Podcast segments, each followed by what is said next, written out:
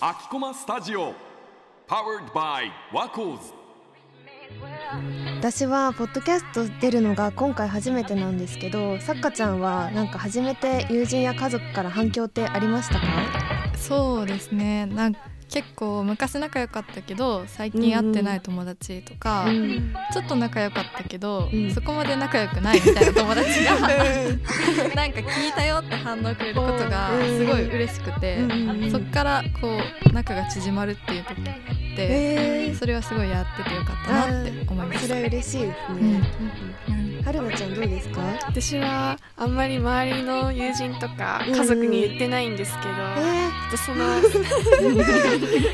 作家さんのお話を聞いてちょっと今回から言ってこうかなと思います、ぜひ。ぜひ。言ってください。それでは始めていきましょう。ユニバラエティアンケートをもとに大学生の本音を探るユニバラエティ。6月の配信ではギャップを感じる瞬間についてというテーマでお送りしています。ということで今回はギャップ萌えって最高というテーマで話していきます。事前アンケートでは大学生のギャップ萌えを感じた瞬間をたくさんいただいております。ご協力いただいた皆さんありがとうございました。ありがとうございました。いや読んでて燃えるエピソード多かったですよね、うん、そうですね。わかるわかる。あのいつものユニバラエティらしからぬちょっと。可愛い可愛いお題で。確か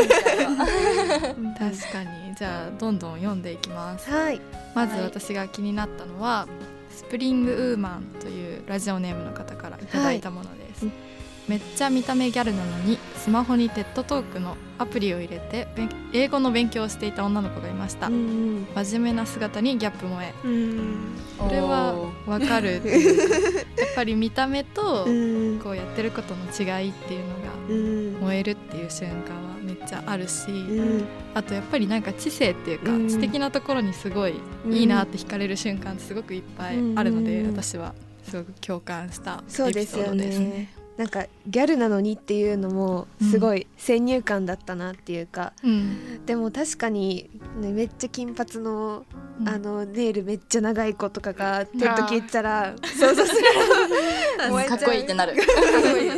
多分普通の黒髪の女子大生みたいな子が聞いてるよりもギャップ感じちゃうのも、うん、でもこれを見た目で判断してるのもよくないのかなとか今思いました。確かにね、うん私が気になったのは、はい、と1日分の野菜さんからのお便りです、と警察官が弁当屋さんにいるのが見えた時がギャップ萌え。正直事件が起きたのかと思った。というところで、まあ、確かに弁当屋さんに警察官いたらなんかおかみさんなんかやらかしたのかなみたいな。思っちゃいますよね。確かにね。確かに私もこういうこと見たことあってなんか、コンビニのアイスコーヒーを警察官が制服のまま買ってるの見てわあ警察官の人もコーヒー飲みたいよね。わかるわかる、でもあんまりそのままコンビニとか行っていいんだみたいな、うん、確かに、うん、でもすごいお仕事お疲れ様ですって思ってギャップお会いしました、うん、はい。えじゃあ次のお便りは、とバイト先の超絶美人だけど普段あまり笑わない先輩が私のくだらない話を聞いて笑ってくれた時完全に惚れてしまいました。で北あかりさんからのお便り。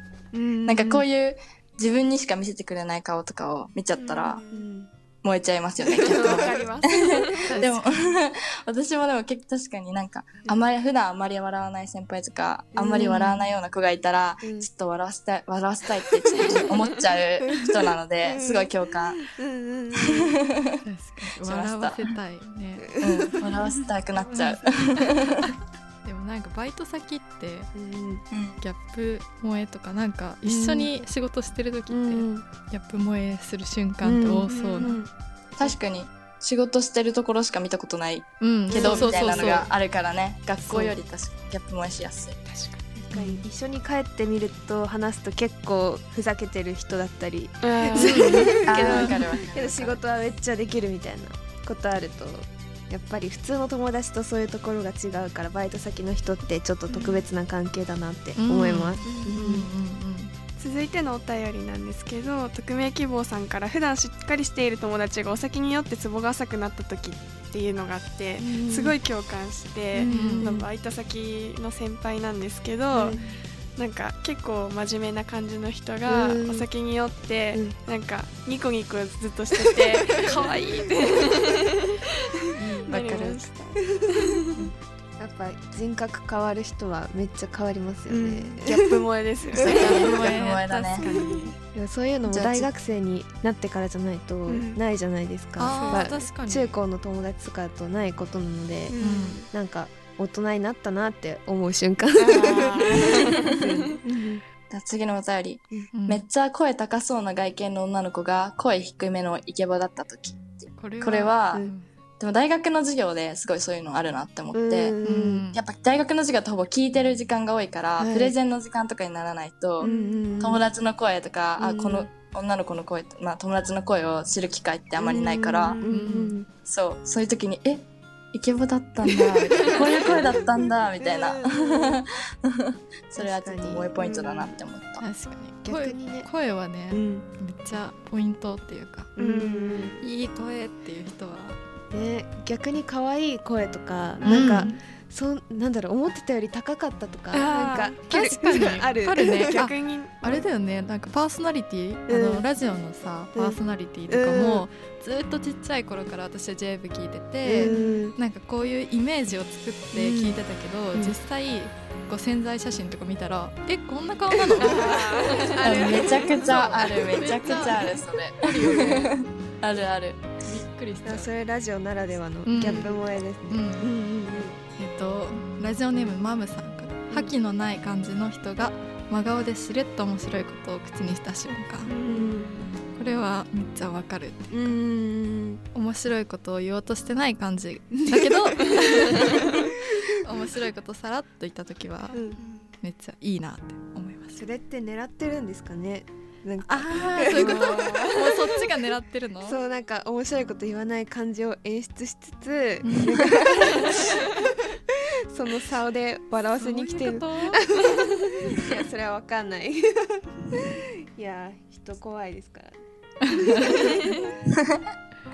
じゃあ続いてナッツバターさんからのお便りで、と電車内のめっちゃ怖いおっさんが正しく作ろうマイナンバーと書いてある 可愛い表紙の冊子を読んでいた時。これもう景色想像しただけですごい笑っちゃったんですけど。まずめっちゃ怖いおっさんってまあいるじゃないですか、うんなんかがたいよくてみたいな。でも マイナンバー作りたいんだっぱり冊子が可愛い冊子って結構分かりやすく解説した冊子とかが多分あると思うんですけど、それをスマホでじゃなくてわざわざ紙媒体で 読んでるっていうところがなんか本気なんだなっていうのが伝わってきてこれ想像するだけですごい燃えますね。わかる。じゃあ続いてなんですけど、えっと、サルートさんから、うん。明るい色の服を好んで着ていたのですが先日黒いトップスを初めて購入したところ、鏡に映る自分が今までとは明らかに印象が違くて自己完結型ギャップを体験しました。うんってやったんですけど私も最近友達とハーフツインに挑戦して、うん今まで絶対やってこなかった髪型なんですけど、うんうん。意外とこれもいけるんじゃないかって思って、うん。これが、まあ自分の中でのギャップ萌えにつながるのかなって思って。絶対可愛いじゃ見たい。やってほしい。んやってくださ見い。じゃああの春菜ちゃんがうん。ハーフツインしてくれる日をちょっと期待してるんですけど なんかうん。そうだね大さん帰国して最終日に会う時になんかやってみたい格好があるって言ってたと思うんですけど。やってみたい格好？やっぱ自分のなんかうん。みんなあるよね。なんかさ自分に似合わなそうだなって思うけどさうん。やっぱやってみたいっていう格好って絶対あるじゃん。なんか髪型とかうん。うん。なんか洋服の雰囲気とか。あるある。あるじゃん？うん。まあ私の場合それだとやっぱ NewJeans のうん。あの帽子だよね Jeans がかぶってるうさ耳の帽子みたいな。ちょっと可愛すぎちゃう可愛すぎちゃうけどやっぱみんなうん。あの可愛い NewJeans みたいな可愛い格好したいってみんな思ってると思う。うん。じゃあぜひあれをかぶって、ね、帰国後はあの、ね。登場してもらあう。れだよね帰ってきます。楽しみにしてます。お待ちしております。はいギャップを感じる瞬間について話してきた6月のユニバラエティいかがだったでしょうか？来月の配信は毎日ラフに聴けるあの番組です。お楽しみに。